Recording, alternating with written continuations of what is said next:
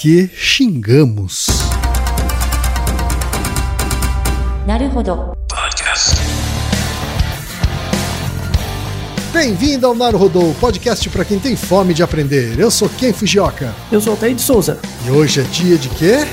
Fúteis e úteis. Altaí, vamos para os recados da paróquia. Quais são? Número 1, um, vai no iTunes Store, dê 5 estrelas e faça o seu comentário. Isso aí. Número 2, indique um episódio do Naruhodô para alguém que nunca ouviu o Naruhodô ou mesmo nunca tenha ouvido um podcast. Vamos aumentar o tamanho de nossa podosfera. E número 3, Altaí. Ah. O número 3 é sobre ajudar a manter o Naruhodô no ar, Altaí. Isso aí. E para contribuir, basta usar o aplicativo PicPay e assinar o apoio mensal de 15 reais. São duas Coca Zero, querido ouvinte, querido ouvinte. Uma para Altair e uma para mim. E como assinante, além da nossa gratidão, você terá três coisas. Um, você terá acesso ao grupo secreto no Telegram, ou seja, assinante pode conversar com a gente com a comunidade de ouvintes assinantes. Dois, você terá vantagens especiais. Por exemplo, assinante recebe os episódios no grupo secreto do Telegram antes de todo mundo. E três, você receberá conteúdos exclusivos. Por exemplo, assinante recebe episódios que só são distribuídos no grupo secreto do Telegram. Então é isso. Baixe o aplicativo PicPay e assine o apoio mensal. Com o PicPay você ainda vai poder pagar boleto, transferir dinheiro entre amigos, recarregar celular, sacar o saldo em qualquer banco 24 horas sem taxa. E olha só, no primeiro mês de apoio ao Naruhodô, você ainda tem um cashback de 15 reais. Isso mesmo, você assina e recebe seus 15 reais de volta. Uhum. Tá? Agradecemos desde já e participem, por favor. É isso aí. Antes da pauta, mais um recado. Naruhodô está abrindo espaço para os podcasts das Minas, porque representatividade é importante também na podosfera. O destaque de hoje vai para o podcast Microbiando. Ouça o recado que a Adriana Cabanelas deixou para você, ouvinte do Naruhodô, e conheça o podcast Microbiando. Olá, eu sou a Adriana, falo do Rio de Janeiro e sou uma das mulheres que participa do podcast Microbiando, o podcast que traz as novidades do mundo da microbiologia e imunologia para você. Nós apoiamos a iniciativa de mais mulheres na podosfera e fazemos o convite para que o ouvinte acesse a hashtag Mulheres Podcasters, assim como o nosso podcast, que é cheio de mulheres incríveis. Você encontra o Microbiando no site cienciaexplica.com assim como no Spotify, no iTunes ou no seu agregador favorito, procurando por Microbiando. Também estamos nas redes sociais Facebook, Instagram e Twitter como arroba Microbiando. Valeu, Naruhodo, pelo espaço dedicado às mulheres. E chegamos ao momento Alura, querido ouvinte, querido ouvinte. Eu sei que nessa época de isolamento social a gente é bombardeado o tempo todo com lives, webinars, cursos, e embora o senso comum tente nos convencer de que estamos em home office, a verdade é que estamos sendo forçados a ficar em casa e tentando trabalhar em meio a uma pandemia. Então, meu recado é: antes de mais nada, vá com calma e cuide de sua saúde mental. Dito isso, pode ser sim um bom momento para dar uma acelerada em sua carreira profissional. E é para quem estiver afim de fazer isso que eu quero falar aqui da Alura, a maior plataforma de cursos online do Brasil. Tem mobile, programação, front-end, infraestrutura de tecnologia, design, user experience, marketing digital, data science, inovação, gestão, tem para todos os gostos. E a Alura não é só uma plataforma. Ela é uma instituição de ensino, ou seja, ela garante a qualidade dos cursos que são produzidos por ela mesma. E funciona de um jeito muito simples. Você tem acesso a mais de mil cursos com uma única assinatura. Agora a vantagem: ouvinte Naruhodô tem desconto de 100 reais. Mas para ter esse desconto, precisa acessar a seguinte URL, anota aí, alura.com.br barra promoção barra Naruhodô. Repetindo, alura.com.br barra promoção barra Naruhodô. Altaí, temos pergunta de ouvintes, Altaí. Ai, senti que agora bati o dedinho no canto da mesa. Demônio. Vontade, meu de... Deus, de xingar. Demônio, aí você pegou leve, hein, Altaí? Exato, pegou então. Leve. Temos várias variações de demônio, as pessoas já pensaram em outras. É verdade. Então temos vários e-mails aqui relacionados a esse tema, hein, Altaí? Sim. O primeiro é do Samuel Cruz, que tem 50 anos, mora em Campinas e é coordenador de produção. Ele diz o seguinte: Não aguentava mais escutar a CBN falando do Bolsonaro ou do Covid, então pensei, vou ouvir um podcast. Aí fiz uma busca e tive a sorte de descobrir o Naruhodô. Em um mês já estou no cast 90. Escuto no rádio do carro, no celular quando estou em fila de banco, entre outros. Fico impressionado com a inteligência do Altair. Ele é gênio. Olha aí, Altair, você é gênio, Altair. Ah, As pessoas exageram.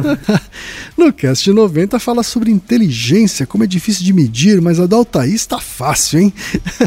Mas, como é interessante, o Altair fazendo sozinho o Naruhodô talvez não faria sucesso. A dupla com o Ken ficou perfeita. É isso aí. Quem também é muito inteligente, tem uma habilidade para quando o Altair está saindo do foco ou prolongando, ele sabe o momento certo de fazer uma pergunta para voltar ao assunto, deixando o cast perfeito. É uma dupla top. Concordo, concordo. Olha aí, Altair. Após todos esses elogios, vamos à pergunta. Por que quando xingamos, falamos palavras relacionadas ao sexo, tipo vai tomar no p... filha da p... Quando batemos a mão, falamos cara, sempre relacionado ao sexo. O motivo é porque algo era algo proibido? Eu gostaria de saber. Temos também o e-mail da Gabriela Cinnamon, tem 26 anos e é consultora de moda, mora em Osasco.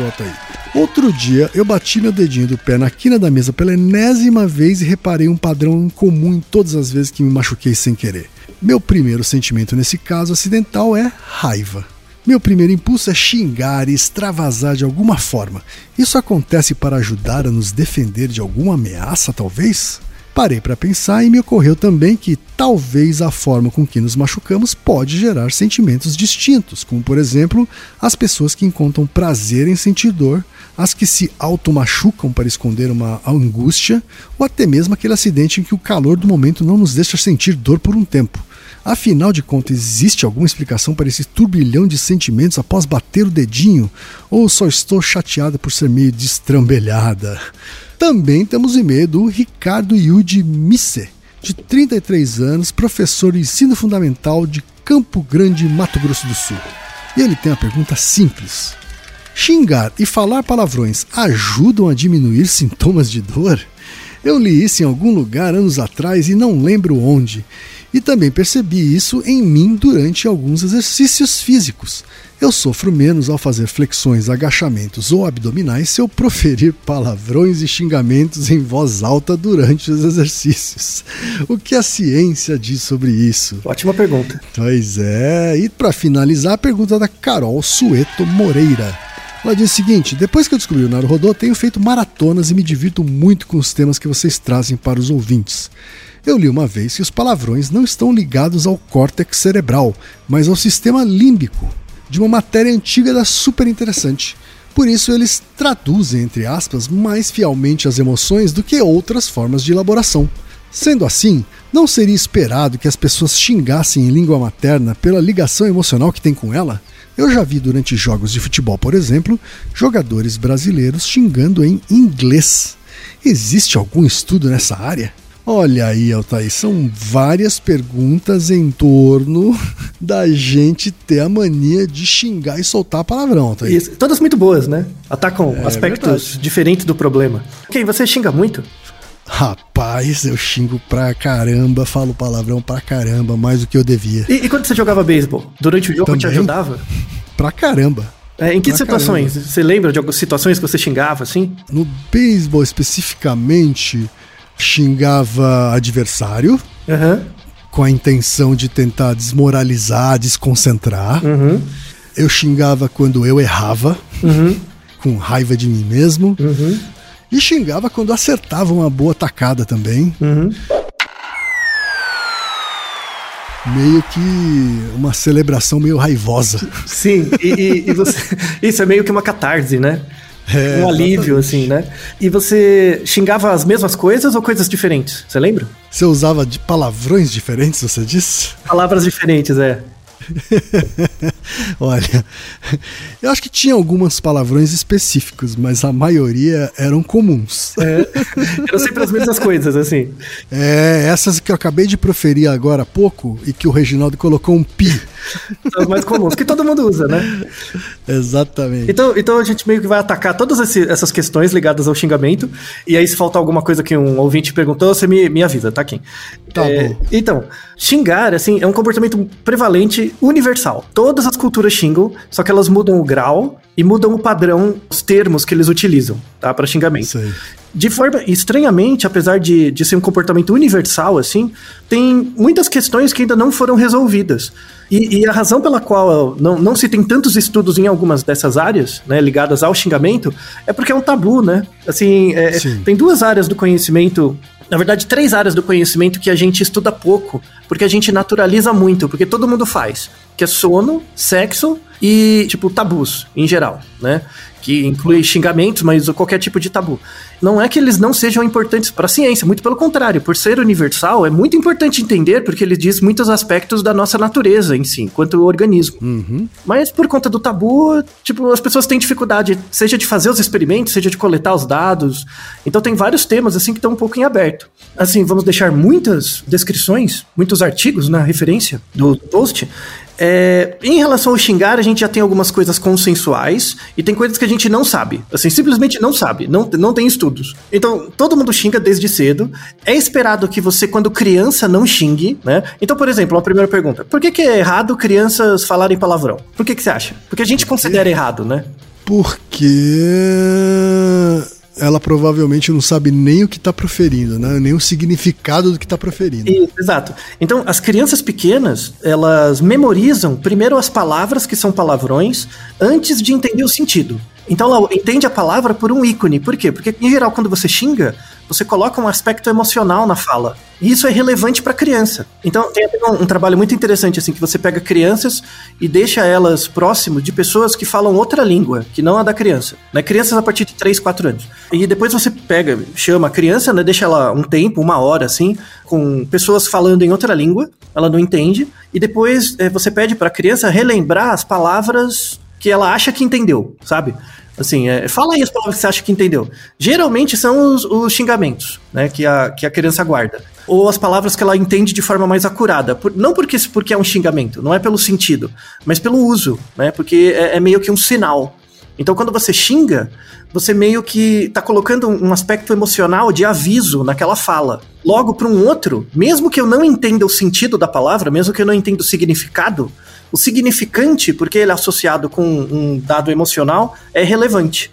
Entendi. E aí a gente fala muito da- das causas, né, da- do xingar, usando o nosso amigo Aristóteles. Uma das causas finais, evolutivas, do porquê a gente xinga é eminentemente para chamar a atenção. Então, o xingamento é muito parecido com um canto de alerta de um pássaro ou um grito de um, um animal qualquer. É aquele tipo de grito, quando o animal sente dor, por exemplo, ele faz uma vocalização que qualquer outro animal reconhece que tem algo errado, sabe? Então, é- é, isso é muito comum, assim, um, Como um pedido de socorro, assim, é é, isso? ou, ou mesmo manifestação de dor. Tipo, ah, eu, eu me machuquei. Aí o bicho faz um grito. Os outros bichos percebem, mesmo sem entender, mesmo não sendo co-específicos daquele bicho, que tem algo errado. Ah, tá. Os, outros os outros bichos da mesma espécie, eles sabem que aquilo foi um grito de dor? Sim, principalmente em organismos sociais, você tem vocalizações específicas para cada coisa. Quando é dor, principalmente dor, medo ou alerta, tem ruídos específicos. E aí os co-específicos percebem. Principalmente dor. Assim, quando um organismo faz esse som, todos eles percebem, sabe? Independente do que seja. E, e isso é muito comum em, em filhotes, né? As vocalizações de filhotes, vários outros organismos reconhecem que é um filhote. E a maior parte dos sons de filhotes são sons, ligados a incômodo, odor ou coisas do tipo, né? Então, Isso vale para o filhote do ser humano Vale. também, o bebê, Altair? Vale também. Assim, a gente não pode. A gente não, não faz nenhum sentido dizer que, que bebês xingam, né? Mas bebês têm vocalizações é, muito associadas com padrões de dor ou de necessidade, né? Entendi. Então você consegue perceber. Só que aí, quando entra a linguagem, a partir dos dois anos, principalmente, quando entra o aspecto da linguística, no uso dos sons que você produz, um dos usos dos sons é para xingar. Isso explica, por exemplo, aí entrando nas causas formais, assim, que é uma coisa mais histórica, antropológica, vamos deixar uma revisão dos tipos de xingamento em várias línguas e tal. A esmagadora maioria dos xingamentos são é, de alguns tipos específicos, assim, é, é o alvo do xingamento. É sexo, partes do corpo e desrespeito a autoridades. Sejam essas autoridades religiosas, transcendentes, né? Então você xinga Deus, xinga, sei lá, é uma blasfêmia, ou xingamento de autoridades mesmo, de pai, de mãe, de, de figuras, enfim. né, de, de autoridade. Presidente da República. Por exemplo. né? É que assim, é, é que aí você não tem um xingamento próprio que serve para qualquer presidente. Você vai ter um xingamento para um, né? Certo. E o xingamento Tá que você certo. faz para um presidente, você pode fazer para outros, sabe? É, é, ou para outras pessoas, né? Ah, por exemplo, quando você fala filho da p, né? Filho da p é um xingamento, é um desrespeito à autoridade, né? É a figura da autoridade do, do- materna ou paterna. É, é parte do corpo. Então, por exemplo, parte do corpo é, é um tipo de xingamento também, é uma forma de, de expressão. E sexo, né? Então, c... né? Enfim, aí tem, tem vários tipos, tá? Aham, sim. Esses três tipos eh, são comuns em todas as culturas. O que muda é a proporção e o peso do tabu. Então, por exemplo, se você pega em árabe, por exemplo, os xingamentos de profanação são muito mais fortes, pesados, do que os xingamentos, por exemplo, de partes do corpo. Ah, tá. É, aqui no Brasil é menos, a, a- a proporção é um pouco diferente. Então o que muda, e aí a cultura modula isso, é o peso que você dá, que tipo de xingamento é mais grave e qual menos grave, depende muito da cultura. Mas todos eles é sexo, parte do corpo e desrespeito a alguém. Isso é universal? Universal. Universal. Quando você fala, por exemplo, merda, né? Merda é uma parte do corpo. É considerado parte do corpo, é um produto, sabe? Esse é um tipo de xingamento leve, que em várias culturas tem, né? Que é o shit, por exemplo, ou. É, é, em japonês tem também, né? Japonês xinga pouco. Japonês é uma, é uma língua que xinga bem pouco. Tanto é que, assim, xingar você aprende muito cedo, porque sentir dor e ter a experiência de dor e evocar isso a gente aprende muito cedo. Certo. Então, desde muito cedo, você pareia sensações agudas de, de desconforto com palavras. Então, é, é por isso que xingar, na verdade, é um comportamento universal e importante, porque ele é pareado a partir do momento da, que você ganha linguagem com comportamentos muito básicos ligados à sobrevivência e alerta. Então, assim, por exemplo, a gente pode entrar numa discussão se outros organismos não humanos têm linguagem. Mas é um consenso, mesmo entre linguistas, que qualquer organismo faz vocalizações de dor ou alerta. Porque é fundamental para a sobrevivência, né? Sim, Quando você entra no mundo da linguagem, isso vai virar xingamento, e é por isso que as pessoas prestam muita atenção. Lembra muito uma buzina. Sabe buzina de carro? Quando você buzina, é, é- você chama atenção pra você, não é? Assim, né? Porque é muito alto e estridente. É meio, é meio que a sua buzina verbal é o xingar. E aí, como é uma coisa muito universal, cotidiana e tal, tem muitas, muitas coisas curiosas, assim, muitas aplicações. Eu tentei procurar e não achei essa palavra em português. Se alguém conhecer, pode falar. Mas tem um termo que chama growlix. Você já ouviu falar desse? Growlix, como é que escreve Growlix? G-R-A-W-L-I-X. Growlix. É uma palavra diferente, né? Growlix. É, nunca tinha ouvido falar. The Lexicon of Comicana. Isso. Sabe quando você faz um quadrinho e você coloca um personagem xingando, e aí você põe, as cobras e lagartos, né? Que a gente usa em português. Ah, você põe aqueles símbolos Isso, assim, as né? caveirinhas, a- a- as hashtags.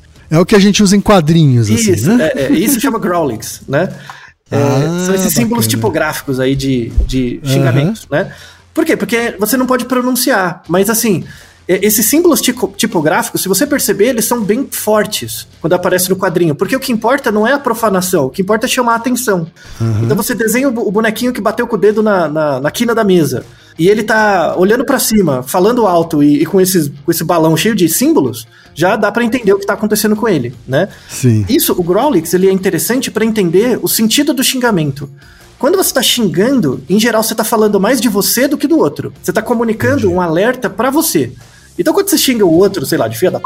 você não tá falando nada da mãe do cara, né? Você tá falando dele, né? Você tá falando da sua relação com ele. Por isso que, por exemplo, alguns tipos de xingamento que ofendem um terceiro, na verdade você não quer ofender o terceiro, você quer ofender a pessoa Sim. tem bem esse sentido local, assim. Xingar é uma coisa muito próxima. Não tem uma consequência distante. É um alerta próximo. Quer dizer, esse Growlix, inclusive, né, Otávio, é mais uma evidência de que é universal. né? Total. Total. Todo mundo entende, né? E respondendo uma pergunta de um dos nossos ouvintes, né? Se xingar reduz a, a dor. Temos muitos artigos. Tem tantos artigos que eu nem coloquei todos. Eu coloquei um, alguns. Tem uns três ou quatro na descrição que mostram sistematicamente que você xingar reduz a percepção da dor. Você sente menos dor quando você xinga durante o evento dolorido, né? Por quê? Porque, porque xingar, como é um mecanismo atencional, você mesmo presta atenção no que você está xingando. Então, por exemplo, imagina, tem um experimento de 2020, aliás, que você pede para uma pessoa colocar uma, a mão dentro de um balde com gelo, né? Com água e gelo. Certo. Dói, né? Você você não aguenta ficar muito tempo, começa a doer sua Uma mão. hora, uma hora começa a doer. É, você não e aguenta- depois você não sente mais nada. tá? Isso, começa a arder sua mão e tal, né? É, e aí você pede pra pessoa colocar a mão na água gelada, e em uma situação a pessoa xinga, fica xingando, ai meu e começa a xingar e tal, durante com a mão lá, e na outra não, ela não, não pode falar nada. Né? É, o limiar da dor diminui, né? O limiar da dor, desculpa, aumenta. Então a pessoa aguenta mais, fica com a mão mais tempo dentro da água e a percepção de dor dela diminui. Então a nota que ela dá pro grau, grau de dor, se no momento que ela tava em silêncio era tipo 9, quando ela tá xingando cai para 7, alguma coisa assim. Tem uma, tem uma redução da ordem de 30%, né, da, da sensação de dor. Por quê? Porque quando você tá xingando, você tá prestando atenção no que você tá falando, né?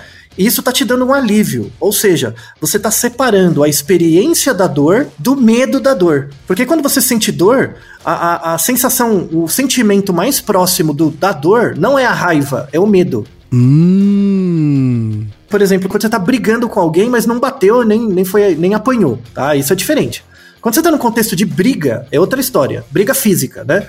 Imagina que é uma ameaça. Você tá naquela. No, no teatro ainda, né? Você tá na ameaça. Aquela ameaça, você sente raiva, mas um sentimento que tá muito por trás é o medo. Tanto é que acontece muito quando você tá discutindo com alguém assim. E, aí você fala, cai pra dentro e tal, e, e- e o outro começa a perceber que você realmente vai bater nela, a pessoa começa a ter medo. Então a, a tentativa é fugir, assim. A, a menos que a pessoa esteja preparada, mas enfim, aí isso é outra história. tá? Mas em geral, quando você vê que o confronto é inevitável, você sente medo. Até como uma, um instinto de sobrevivência, Total, né? total, exatamente. E aí, quando você está sentindo dor mesmo, você está sendo atacado, né? A sua sensação é fugir. Quando você não consegue, o que você faz? Você grita de dor. Por quê? Porque gritar de dor, além de comunicar um aviso, pra você dissocia o medo da dor da experiência da dor. Você só sente medo. Você não sente a dor em si. Isso te dá mais motivação pra fugir. Então, im- imagina uma situação que alguém te atacou, você caiu e quebrou o pé. A primeira coisa, você sente muita dor. Pra você não ficar paralisado, unicamente paralisado pela dor, você grita ou xinga e aí você separa o medo da dor da experiência da dor. Então você deixa de experienciar a dor e só sente o medo. Qual é o comportamento muito prevalente quando você sente medo? Fugir. E aí você foge. Depois você sente a dor. Xingar mesmo, proferir palavras ou, ou mesmo sons, é algo que reduz seu, sua, sua percepção de dor consistentemente. E nesse artigo de 2020, tem umas manipulações muito legais, assim. Eles manipularam o tipo de xingamento. Então, por exemplo, você ficava com a mão no gelo e você, você podia xingar usando uma palavra, que era fuck, né? Em inglês, que é a palavra padrão, assim, xingamento. Que em inglês a gente chama de F-word. Isso, exatamente. Então a pessoa lá, ela podia xingar livremente, com, só usando essa palavra com a mão no, no gelo, né? Depois eles, eles fizeram uma outra sessão em que a pessoa podia xingar, mas não falando a palavra específica, mas uma manipulação dela. Elas falavam fault. Fault. Fault. Que é algo Aham, que a gente faz em fault. português também. Então, ah, eu não fiz merda, eu fiz caquinha. Sabe, alguma coisa assim? Você dá uma Ah, atenuada. tá. Que você dá uma. dá uma. usa uma corruptela. Isso, assim, um eufemismo, né? Então a pessoa usava a palavra do xingamento, depois usava uma corruptela, depois usava uma palavra que não tinha nada a ver, né? Que era Certo. twist pipe. Twist pipe. Não tem nada a ver. Twi- Que é uma palavra... twist pipe. É, twist pipe é bem diferente, né? Porque aqui a, a corruptela também acontece com shit também, né? Que Isso. as pessoas falam shoot. Exato. Né? E aí tinha uma quarta condição que era, não que era falar uma palavra neutra, tipo casa. Ah, tá. Imagina você com a mão no gelo falando casa, casa, casa, ah, casa. Aham, né? aham. Então, imagina. E aí, nessas quatro condições, quando você usa a palavra o xingamento mesmo, diminui 33% o- a percepção de dor. Quando você usa a palavra eufêmica ou a palavra que não tem nada a ver, você tem uma maior atividade emocional, então aumenta, por exemplo, a variabilidade cardíaca, né? Você tem uma maior atividade emocional, mas não diminui o limiar de dor. Você sente o limiar de dor igual. Então a ideia é xingar mesmo, sabe? O que funciona é xingar de verdade. Não é falar é caquinha, tem que xingar de verdade para reduzir a dor, tá? Certo. Os outros eufemismos, tipo, melhora a sua situação emocional, mas não dissocia você, a experiência da dor, do medo da dor. Tá? Agora, Altair, como é que no estudo você detecta isso? Então, você pega a mesma pessoa, coloca em várias condições, e aí tem uma série de medidas, né? Você monitora a frequência cardíaca, você aplica questionário durante a experiência, né?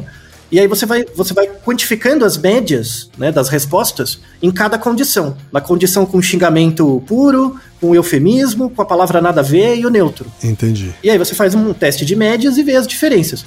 É declaratório mesmo o negócio. É, isso? a única que não é declarativo assim é a variabilidade cardíaca, né? Porque você está avaliando né, a frequência cardíaca. Mas é um artigo bem legal, de 2020, ele é bem completo, assim. Tem um outro artigo que mostra também o efeito de xingar em esportes, né? Quem conhece bem isso. E tem um efeito positivo na performance. Por quê? Como xingar é ligado à atenção, e você xinga, né? Você vai acertar a bola e, e xinga, ou antes ou depois, enfim, isso foca mais a sua atenção na tarefa, né?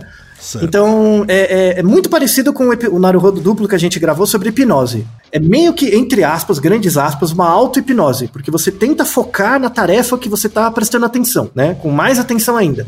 Então, imagina, eu, eu preciso acertar a bola, mas eu tô nervoso, né? Eu tô tenso e tal, esquema do jogo, e aí eu tenho que pensar, eu tenho que fazer o ponto, toda essa coisa. Aí o que, que você faz? Você xinga. Quando você xinga, você tira a atenção de todas essas preocupações e foca na atividade. Então é algo muito útil nesse sentido, né? Para esportistas e tal. É e interessante nesse artigo que ele mostra que esportistas xingam em geral coisas similares. Tipo, tem tipos de xingamento próprios, assim. Tem até meme, assim, que um certo jogador de futebol, um certo esportista é conhecido porque ele xinga sempre a mesma coisa na mesma situação. Porque é meio uma palavra de quase de sorte para ele. É, é igual quando você vai se apresentar, e, e isso tem a ver com o teatro, né? Quando você vai se apresentar, você fala merda com a pessoa. Sim. É, é sim. exatamente isso. Por quê? Porque se expor ao público é uma situação de muito nervoso, né? Muito nervosismo e tal. E, Sim. e aí, por que você fala ou quebra a perna ou merda, né? Por quê? O que que é quebrar a perna? É sentir dor. E quando você sente dor, você distrai da audiência. E merda, é a mesma coisa. Você distrai da audiência porque você tá prestando atenção no xingamento. Ah, eu- eu nunca tinha pensado que era essa a linha de raciocínio. É, cara. então, é uma ritualização, né? Igual no nosso episódio anterior sobre sorriso, é, é, isso é uma ritualização do comportamento de xingar para outros, pra arte, pro esporte, enfim. Muito interessante, eu não sei de você, mas é muito bacana, né? Sensacional. É, pois é, ninguém esperava, né? E aí tem os usos do xingamento. A gente falou de alguns, mas tem um, um pesquisador conhecido que é o Stephen Pinker. O- os dois livros do Pinker que eu mais gosto são os livros da área dele mesmo, que ele é linguista de formação, né? Que é o, o Instinto da Linguagem. E esse livro que eu vou usar aqui nesse episódio, que é Do que é feito o pensamento. É um livro muito bom, esse. Que ele relaciona pensamento e linguagem. É meio óbvio que a, que a linguagem ajuda a modular o pensamento, né? A- o, que, o que existe dúvida é se a linguagem estrutura a percepção da realidade. Mas que ela estrutura o pensamento é óbvio, né? Porque ah, todos o- os significantes que você tem baseado na sua língua mediam sua relação com você mesmo, né? E aí esse livro fala disso, né? Do que é feito o pensamento, é bem interessante. E tem uma parte que ele fala especificamente do xingamento, que é um dos usos da linguagem, né? O xingar. E aí ele fala Sim. que o, o- o xingamento tem cinco funções na, na sociedade. A primeira função é a função abusiva, que é quando você vai ofender alguém mesmo. A segunda é chamada catártica, função catártica, que é quando você está sofrendo algum tipo de dor ou dano. Então você fez algo errado, você xinga, ou você se machucou, você xinga, né? Isso é o, o xingamento catártico. Tem o Certo. disfenístico, é que é o contrário do eufemístico, né? Tem o eufemístico, que é você reduz a tensão. O, o disfemístico é quando você xinga para aumentar a tensão. Você quer mostrar para os outros que, ó, ó o que tá acontecendo. E aí esse xingamento disfenístico, ele é usado de forma persuasiva. Então, por exemplo, a gente se conhece, a gente é amigo. Eu quero tentar te convencer de alguma coisa. Pensa isso no seu dia a dia, tá? Todo mundo. é, é, talvez você nunca tenha parado para pensar. Tipo, eu quero te convencer alguma coisa. É, tipo, vem comigo, né? Vem comigo aqui, vamos, vamos, vamos sair junto. Aí você fala, ah, não, não quero, não tô afim hoje, sei lá. É, ou então, vamos fazer tal tarefa. Eu falo, ah, eu não, não tô com preguiça. Aí fala, vamos carai, fazer. Então, esse tipo de uso da, da- do xingamento pra tentar te persuadir é o xingamento disfenístico. Disfenístico. Disfenístico, é. E tem o xingamento empático. É. O xingamento empático é pra chamar atenção. Então você fala, ô cacete, presta atenção. Sabe? É, é- Ah, tá. Caralho, me ouve. Isso, exato. Sabe? É, é isso, é pra chamar. Presta atenção em mim, cacete. Sabe? Uma coisa assim. E o último é o idiomático, né? O idiomático é, é- é um xingamento que você usa pra aumentar a coesão do grupo, né? Sabe? Só entre amigos, você fica xingando. Aí entra várias discussões, por exemplo, sobre preconceito, né? Então, por exemplo, tem as N-words, né? As palavras que você não pronuncia em inglês, né? Isso. Então, é, derrogatórias para negros, né? Só que assim, um negro pode falar pro outro. Ele pode xingar, ele ele pode usar o xingamento intragrupo, né? Isso é o idi- idiomático, é o tipo idiomático. Então veja que só por esses cinco exemplos você já cobre a maior parte da expressão do xingamento. Então, abusivo, catártico, disfenístico, empático e idiomático. Muito interessante, né? Essa apreciação. Muito, muito sensacional. O interessante é o xingamento idiomático. Por quê? Porque ele serve como coesão de grupo. Então, assim, se eu posso xingar você, né?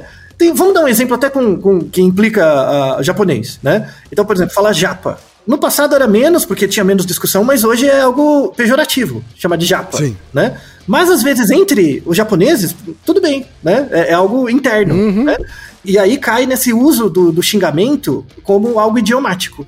Então, quando eu me sinto à vontade pra xingar você e você me xinga, quer dizer que a gente faz parte do mesmo grupo, né? Então é uma união de grupo. Certo. Agora, já que você falou sobre entre os japas eles se chamarem de japas, é uma coisa. Uhum. E quando um- um- é um amigo que não é japa, não é nem asiático, mas é muito íntimo o seu, o efeito é o mesmo? O efeito é o mesmo. Então, mas aí na, na dupla, né? Ou com poucas pessoas. Então, quando existe Isso. uma, um, um gru- o grupo aceita né, que isso exista, tudo bem. O problema é quando vem um terceiro de fora, e o terceiro de fora não faz parte do grupo, ele avalia como se fosse um não um xingamento idiomático, mas sim um xingamento abusivo. Aí é bem interessante, porque você sabe quem é do grupo e quem é de fora. E aí é a mesma coisa dos bichos. Então, quando você, quando você, por exemplo, e, e a gente vê muito em musaranho, tem vários, uns, uns tipos de roedor, ave faz isso muito também, que assim, as aves do mesmo grupo, que moram na mesma árvore, vai. Todo, todo quando elas vocalizam, umas conhecem as vocalizações das outras.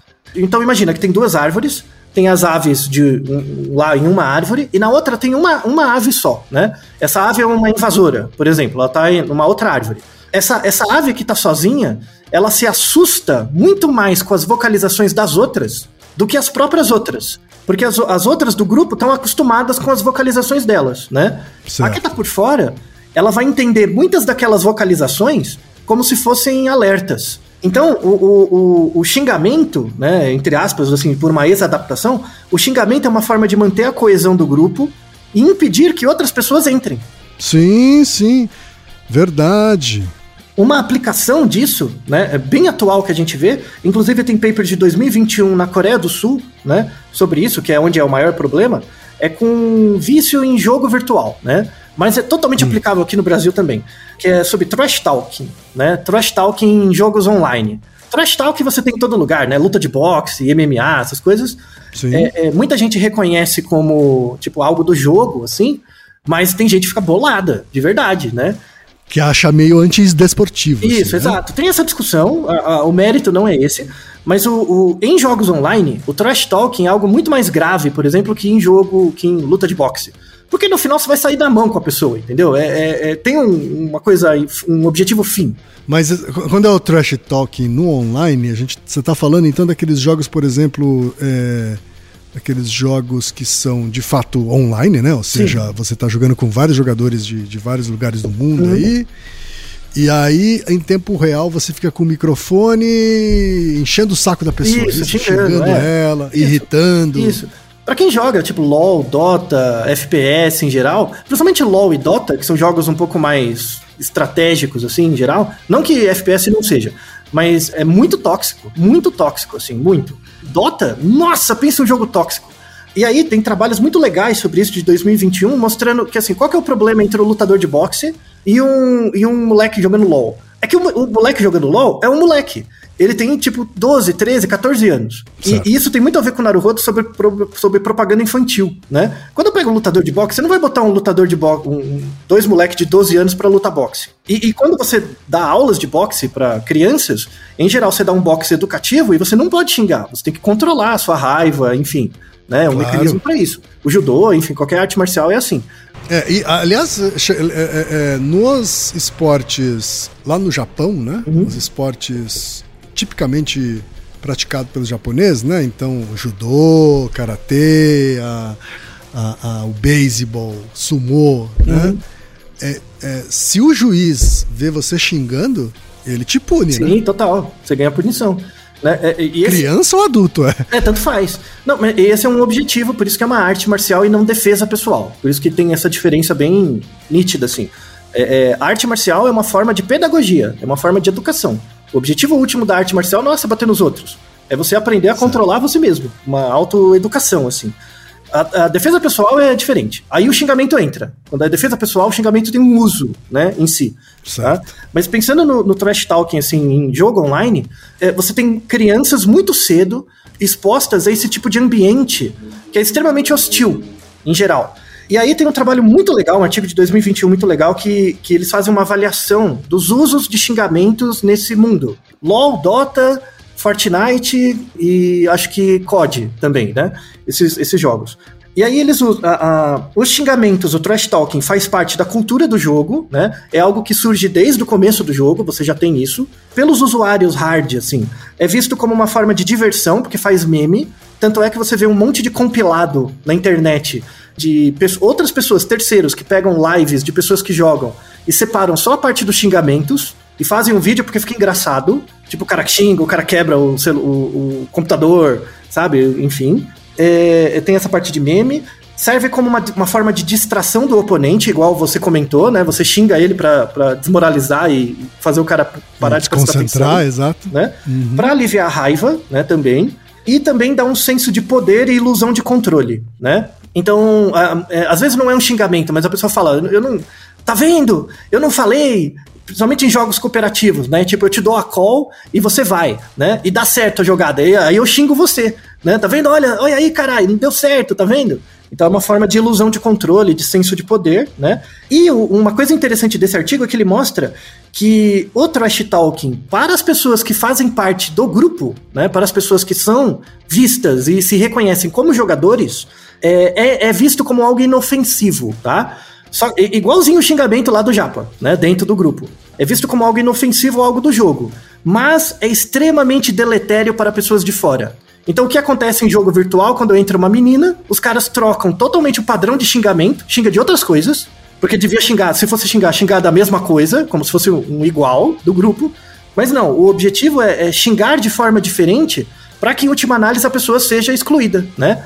E, então, aquele que está de fora e, e, e, quer fazer parte daquele grupo, ela, é, a pessoa percebe esses sinais de trash talking muito mais como sinais de alerta do que as pessoas que estão lá dentro. Certo. Então, essas comunidades que tem muito trash talking em geral, são comunidades muito, muito, muito conservadoras. É, é, como a gente usou naquele Naruhodo, se o medo ajuda você a performar melhor, e eu falo dos grupos de trabalho da teoria do Bion, são grupos em geral de ataque e fuga, né? É, e aí vale muito a pena ouvir esse episódio para saber os tipos de suposto básico, né? O grupo de ataque e fuga é um grupo muito unido em função de um objetivo muito agressivo internamente. Seja numa empresa que quer bater uma meta para vender produto, seja num jogo que é ganhar do outro, né? E aí, esse artigo é sensacional, tem um outro que eu coloquei também, que isso em jovens, né, em crianças, predispõe você a um pensamento polarizado posteriormente. Porque imagina, você começa a jogar com 11 anos, começa a jogar, sei lá, Free Fire que é um jogo, é um jogo bem básico, assim, para Criança com 9, 10 anos já começa a jogar Free Fire, né? No celular, é baratinho e tal. Você começa a jogar Free Fire. Começa com 9. Aí você vai jogando até os 15, 16. Dentro desse ambiente onde você passa muitas horas. Então acaba sendo um espaço de escolarização, de educação mesmo. De hum, regras sociais claro. e tal. Você acha que quando você ficar com 20, 21, você não vai ficar alguém polarizado? Claro que vai, velho. Você aprendeu como que para fazer parte daquele grupo, você tem que agir desse jeito. Você acha que você não vai generalizar isso para outras coisas, sabe? É a mesma coisa que a propaganda fica fazendo com você, criança. Compre batom, compre batom, compre batom. Essas malditas propagandas que a gente não esquece mais e fica nostálgico lembrando do passado. Sendo que, na verdade, a gente tá lembrando da empresa, demônios, uhum. satanás, né? agora eu xingo mesmo. De novo, marketing do, do, da graça, né? As pessoas pegam essas regras de ação e generalizam para a vida como um todo. Então, se você pega isso, é uma discussão nos Estados Unidos, no Japão, na Coreia, é muito grande, né? Porque tem estudos que mostram que 11% dos adolescentes da Coreia do Sul sofrem com algum nível de vício na internet. 11%, é bastante. E aí, o, muitos sociólogos se preocupam com o fato desse vício, né, ou desse muito tempo online, nesse ambiente que é muito do trash talking, gera uma, uma postura totalitária ou uma postura que polariza, né? Que na verdade é muito intragrupo, você valoriza muito mais as pessoas do seu grupo e, e menospreza as de fora. Isso gera uma tendência nessa nova geração, né? Então, do mesmo jeito que a gente tem que fazer, por exemplo, coisas que limitam a propaganda infantil para criança, porque isso gera diferença, tem o nosso Naruhodo duplo sobre isso, a gente tem que fazer alguma coisa para limitar o trash talking em idades muito baixas. Porque vai gerar um monte de idiota, misógino, é, é polarizado, burro. Assim, basicamente, mas burro mesmo. É, chorão, sabe? Pessoas que não crescem, sabe? Que não sabem lidar com a frustração, né? Os chamados incel, né? A, a- a classe incel nasceu nesse, nesse, ne- nesse, nesse tipo de mídia. Né? Uhum. Então, é, é- é exatamente esse mecanismo. No, no Naruhodo sobre se japonês é tudo igual, a gente descreve isso, né? A passagem da atribuição para categorização para o conceito. Isso. Né? Então, se você começa a jogar muito cedo, por 10, 15 anos, dentro desse ambiente de trash talking, que você sabe que é tóxico, e aí tem relatos muito legais que, que mostram o seguinte, que o quando você entrevista o jogador, o cara que joga há muito tempo, para ele é, estar naquele ambiente é muito, é muito familiar e ele sente como uma forma de é, desestressar, né? Por quê? Porque eu conheço as regras sociais, eu sei que eu tenho que fazer o trash talking e no fundo Tipo, pra mim não significa nada e pro outro também não. Então é meio que um espaço de catarse ali, né? Só que só é para aquelas pessoas daquele grupo, Isso, é um espaço de catarse às custas da saúde mental de pessoas de de um fora. outro grupo de pessoas. Isso. né? E você pega esse modelo, né? Esse modelo de ação que você desenvolveu desde tenra idade para tentar julgar as pessoas fora. Isso leva, leva a gente a pensar que, que a gente tem que ampliar o, con- o conceito de escola, né? A escola não é só ir para a escola. Você tem vários ambientes escolares onde você aprende regras sociais. Um deles são jogos online. Eu não sou contra jogar online, mu- muito pelo contrário, eu gosto, eu jogo. Só que o trash talk é uma merda, sabe? A- a- a- essa, essa coisa tóxica mesmo, sabe? É, é extremamente deletério. A gente tá vendo gerações de pessoas se formando de forma é, é, completamente viesada, independente da escolarização. Você pode ter mestrado, doutorado e ser um trash talker e ficar generalizando isso para outras coisas. E, e é algo que, se já não é um problema, vai ser um problema de saúde pública e mesmo sociológico no futuro próximo. Verdade. Sabe? Verdade. Agora, Altair, abrindo, abrindo um parênteses aqui, já que você falou sobre o trash talk nos jogos online.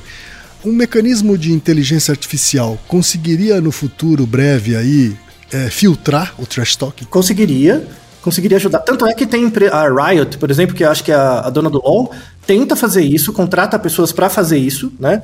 Para criar algoritmos que filtra texto, filtra voz, assim, para tentar banir ou dar, dar punições. Só que, é, é, qual que é o problema? Mesmo os algoritmos de inteligência artificial têm vieses. Então, como é algo automático, você tem que treinar o algoritmo bem para separar, por exemplo, o que é um xingamento ofensivo, tipo xingar uma mulher mesmo, uma coisa assim, de um xingamento, por exemplo, separar um xingamento abusivo de um idiomático, né? O algoritmo não sabe fazer isso. Ele não consegue separar os tipos de xingamento. A Twitch faz muito isso nas lives, né? A Twitch, qualquer tipo, ela filtra por palavra. Então, às vezes, você usa uma palavra, independente do contexto, você cai. Você leva ban, sabe? Aí é muito exagerado. Vamos deixar na descrição um vídeo excelente de uma discussão do, do canal do Peixe Babel. Eu gosto muito, um abraço, um beijo pra Mila. Falando sobre isso, sobre vieses de algoritmos de inteligência artificial e como eles, na verdade, deveriam ajudar, mas acabam propagando preconceito por conta dos próprios vieses. É um, é um vídeo muito legal, sabe? Muito bem feito.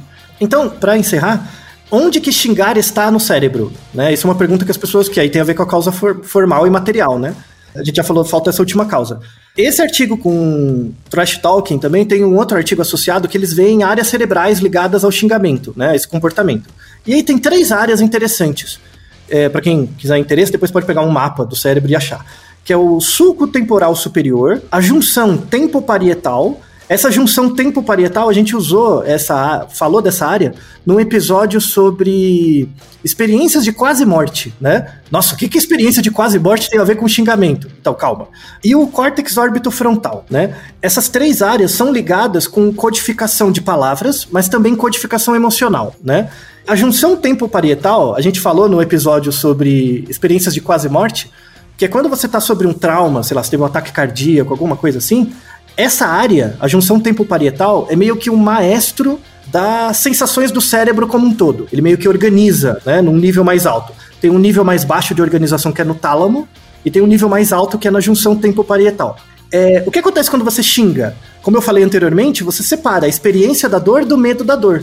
Para você separar essa coisa na sua cabeça, você tem que meio que dar um tapão no maestro, né? Porque o maestro não tem que organizar as coisas. Então você tem que meio dar uma bagunçada nele para separar, né? Quando você xinga com bastante emoção, assim, é, você tem uma redução da atividade da junção tempo-parietal. Nossa, então quer dizer que quando eu estou xingando é como é similar a uma experiência de quase morte? Um pouco, bem pouquinho. Tá? Bem pouquinho, tá bom? Então é, é, bem interessante isso. E aí o que, que acontece quando você avalia essas áreas em jogadores online que estão caracterizados com dependência, são viciados em jogos online? Você tem uma redução da atividade dessas áreas, né? Então a, a pessoa tem dificuldade de perceber xingamento, de perceber emoção, de perceber a gravidade da ação dela no outro, né? Isso tudo é por causa da não do jogo online, mas do trash talking online, do ambiente online. Então, isso é uma coisa que a gente tem que mudar. Assim, no, no, nos jogos online tem duas coisas. A primeira é a interação entre as pessoas, dar liberdade para as pessoas falarem o que elas quiserem. Não é liberdade de verdade, isso é liberalismo de boteco, isso na verdade é, é, você aprisiona a pessoa nos preconceitos delas, é, porque você não faz a pessoa pensar, ela só xinga, xinga, xinga, ela só tá falando dela, dela. Quando na verdade, ô oh, cacete, presta atenção, né? Usa o xingamento empático. Chama a atenção da pessoa uhum. para ensinar algo, para mostrar algo, ou para fazer ela pensar sobre ela mesma, né? No quão errada ela tá em fazer aquilo. É, e um, uma outra coisa que a gente tem que discutir em jogos online é a questão de que, um exemplo é EA Games, a EA Games tem que ser proibida no Brasil, assim, eu sou inimigo fidagal da, dela, porque ela claramente usa os jogos dela como cassino. Cassino mesmo. Cassino igual o cassino em Las Vegas, assim. Que é loot box, fazer, fazer compras é, online. Tipo, eu quero 10 reais por um jogador de futebol. O FIFA é o maior exemplo. Eu pago 10 reais para ter um jogador de futebol. Se você recebe o Neymar, tudo bem. A questão é que você vai pagar 10, 10 dólares para jogar um dado para quiçá sair o jogador, né? É igual um cassino, é igual jogar na roleta, né? Uhum. Então a pessoa gasta muito dinheiro. Se você tem mais de 20, 21 anos e faz isso, azar o seu. Agora, se você tem 10 anos, você tá jogando um jogo de futebol que é inofensivo e tem essa merda desse cassino, aí é sacanagem. Aí é sacanagem. Você tem que proibir isso pra criança. E aí vale o xingamento mesmo. Tem que proibir essa merda, sabe? Porque é zoado, sabe? Então, a, sei lá, o Conar, essas coisas se preocupam muito com TV, a gente tem que se preocupar com a internet. E principalmente esses jogos de azar. Assim, para criança, é extremamente deletério pro futuro dela, sabe? Vai gerar problema de impulsividade, várias coisas. Veja de novo, né? Como mais um episódio, como muitos, é, a gente sai de coisas muito simples, né, cotidianas, como xingamentos, e entramos em grandes questões universais a partir do momento que utilizamos o método aristotélico para entender o problema e percebemos que as coisas têm explicações simples. A combinação entre elas é que gera complexidade. Verdade, Altair. Mais um episódio, a gente começa com uma pergunta prosaica e termina filosóficos, Altair. Esses são os meus preferidos. Então, pra mim também, eu gosto desses episódios prosaicos que você acha que não vai dar em nada e dá umas coisas bacanas, sabe? Tem um, um último comentário para você, Ken. Quando você era jovem, criança, assim, você tinha, conhecia alguém que pessoas que crianças que xingavam muito mais do que a média. E aí todo mundo falava que era mal educado. Aí você ia ver os pais, eles eram ok. Não, não tinha nenhum problema que fosse assim, mas mesmo assim a, a, criança xingava muito mais do que a média. Olha, as que eu conheci que xingavam muito mais que a média é porque estavam imitando os pais. Então, então não é exatamente isso que você, que você descreveu. Isso. Mas por quê? Mas exclui esses casos, que aí é uma questão de observação mesmo. Você já viu crianças que xingam muito espontaneamente, assim? Você não lembra? Né? É que é raro. Não, não, na infância teve, porque eu cresci no subúrbio, né? Lá em Osasco tal, uhum. assim, onde as crianças viviam na rua, né? Então. Isso. Então, tinha algumas que realmente. É, então, o, o, às vezes o xingamento é, de novo, pertencer ao grupo, então, muita, muita, muita agência de publicidade usa peça é, publicitária onde tem um xingamento, porque na verdade o alvo, o alvo é o pessoal da periferia. Onde na periferia não é um xingamento, é, o xingamento é um xingamento. É uma, é uma questão de coesão de grupo. Tá? Então isso é muito usado na publicidade, tá? não precisa de semiótica para ver isso. Precisa só de entender um pouco de como funciona o pensamento. Né? Claro. É um pouquinho de antropologia só. Não precisa ser muito escalafobético. Mas tem, quando você vê crianças que xingam espontaneamente, assim, sem nenhuma imitação formal, isso é um cacoete. Lembra do, do episódio que a gente gravou sobre cacoete? Hum, uhum. O cacoete de olhar para cima, cacoete de balançar a cabeça. Sim. Um cacoete é o xingar. Ah, e, isso tem... Eu acho que eu tenho esse cacoete, viu? Até hoje? Em alguns momentos. Até hoje. É, então, isso é ligado em casos graves à síndrome de Tourette. Né? Por isso que tem pessoas com Tourette que xingam espontaneamente. E a, a junção tempo-parietal, uma das áreas dessa junção é a área específica com a, o Tourette, né? que é os gânglios da base, que ficam ali pertinho. Então veja que até doenças mais condições mais caracterizadas, o xingar também é um sintoma. Então veja que xingar é um mecanismo universal, geral, transcendente e vai explicar muito sobre você, a sua história e seus relacionamentos. Olha lá, olha lá, ouvinte, você achou que ia ser um episódio levinho, né? Rasinho sobre xingamento, mas não, toma essa na cara. Isso. É isso aí, Naruhodô, ilustríssimo ouvinte. E você já sabe, aqui no Naruhodô, quem faz a pauta é você. Você tem alguma pergunta pra gente ou quer comentar algum episódio? Escreva para nós. podcast@naruhodô.com.br. Repetindo? podcast@naruhodô.com.br. E lembre-se, mande nome completo, idade, profissão e a cidade de onde você está falando. É isso aí. Naruhodô. Esse podcast é, é apresentado por b9.com.br.